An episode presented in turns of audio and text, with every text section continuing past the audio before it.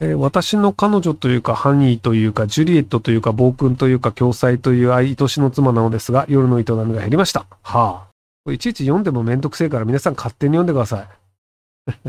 はい、以上です。僕はあの基本的に下ネタは回答しないという方向にしてます。はい。はい。あの、下ネタと、あと他人のプライバシーのネタは基本的に僕、あの、答えないとします。いや、その、誰々さんは、なんか、あの、表に沙汰になってない話を教えてくださいとか、あの、この人の裏でこういうことをやってるかどうか教えてくださいとかって他人のことなので聞きたかったら本人に聞いてください。えー流されてしまい再投稿です。すいません。3日後結婚式挙げる予定の36歳専業主です。旦那がやりたいと言い出したけど自分も準備に任せきりで打ち合わせも若干マウントを取るような感じで正直やりきれません。しまいにはプランナーと旦那が意気投合して置いてけぼりな雰囲気です。当日やりきる心持ちのアドバイスをもらいたいです。えっと、結婚式挙げたくないって言った方がいいと思いますよ。あの、奥さんが結婚式をやりたいと言ったからやったんだって、多分結婚後も一生言われますよ。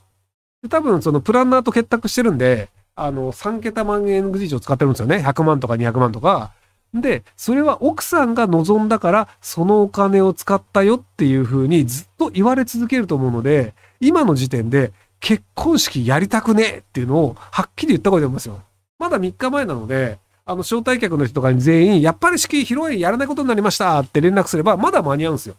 なので、もうやりたくないっすっていうのをはっきり言った方がいいと思います。まあ、マリッジブルーなんじゃねえのとか言われるかもしれないですけど。まあ、300万とか400万とかかかる人はかかりますからね。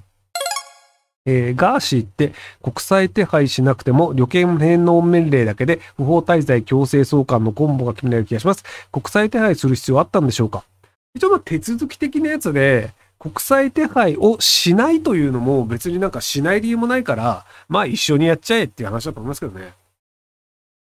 いやー、なんかその、えっ、と、帰ってくる確率が10%みたいなことを言ってる人いるんですけど、ここまでの根性ない気がするんですよね。あの、コロナ禍2021年かなかに、あの、殺人で逃げ続けて、南アフリカでもう16年とか逃げてた人が自首したんですよね。で、その人がなんで自首したかっていうと、もう逃亡生活きつすぎるから自首っていう。要はその、あの、まあ、パスポートとか、そのちゃんと身分があれば、いろんな仕事に就けるんですよ。でもその、個人の身分証明書がない状態であれば、ただの違法外国人だなっていうのは、まあ、他の国の人がわかるので、違法外国人ができるような仕事しか、まあ、取れないわけですよ。で、違法外国人がやるの仕事なので、ピンハネされたりとか、騙されたりとかしても、警察行けないんですよ。要はじゃあその、このじゃあそのなんか荷物の積み込みやってよって1日5000円ねって言って、頑張ってやって、あ、ごめんごめん、今財布3000円しかねえわって言っても、警察行けないんですよ。不法体制で捕まっちゃうから。っていうのがあって、で、その日本人の人は、一応外国人のなんか、アジア系の人のふりをして、ずっと肉体労働してたんですけど、そのコロナ禍の中で本当に仕事が減っちゃって、で、もうこれ、これ以上この、この南アフリカよりしてたら、餓死しちゃうってことになって、日本大使館に駆け込んで、実は僕は犯罪者で逃亡していて、あの、今こういう状況ですって言って、あの、まあ、強制送還っていうか日本に帰ってきて、もう刑務所入ってるのかな？っていう人がいるんですけど、あの、その身分証明書なしで外国で、あの、金稼いで生活するってめちゃくちゃ大変なんですよ。で、その、まあ、犯罪やればいいじゃんっていう、あの、フィリピンのルフィさんみたいなパターンもあるんですけど、で、あれやろうとしても、その、ちゃんとパスポート持ってない人って、足元見られちゃうんですよ。要はその、じゃあ、銀、そのお金稼いだって言って、そのお金どこ置いていくの家を置いたら確実に盗賊が来るんですよ。要はそのなんかすげえ悪いことして100万円稼いだって言っても、銀行に入れられないと、そいつの家のどっかにあるわけじゃないですか。したら、そいつぶん殴って踏んじばって、100万家のどこにあるのっていうか、その家いない間に家こう荒らして100万円探すじゃないですか。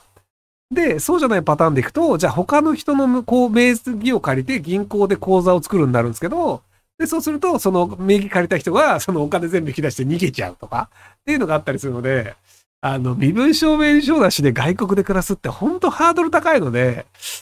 なので、なかなか、あの、その、言って、こう、できるかなっていうのってできるようなもんじゃないと思うんですよね。で、なんか聞いてる限りガチさん英語喋れないっぽいので、なので多分、あの、日本人の犯罪者にいいように使われて終わるんじゃないかなと思うんですけど。いや、その、日本語を通じる人しか、あの、まあ、その、仕事相手を組めないので、で、その別にガーチーさんを本気で助けたいと思ってる人はあんまりいないと思うので、なんでその犯罪者にこう絡んで、なんか犯罪の片棒を担がされて、で、なんか濡れ衣とか着せられて、こいつがやったんす、みたいなので、代わりに刑務所に行くみたいな。なので、なかなか大変な生活がこれから待ってるんじゃないかなと思いますけどね。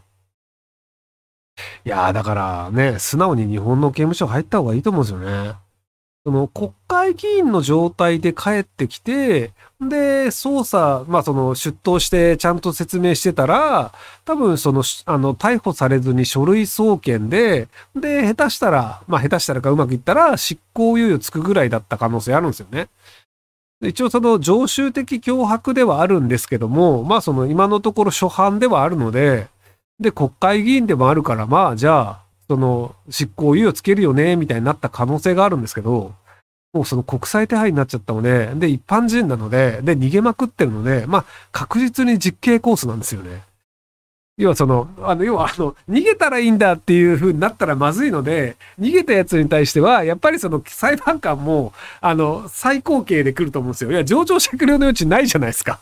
なんかその、たまたまやってしまいましたとかでもなく、もう俺は悪やみたいなことを 自分から言ってやってるから、だからあの、しょうがないよねっていう部分が限りなく少ないので、だから経営としても割とその最高刑になりがちだと思うんですよね。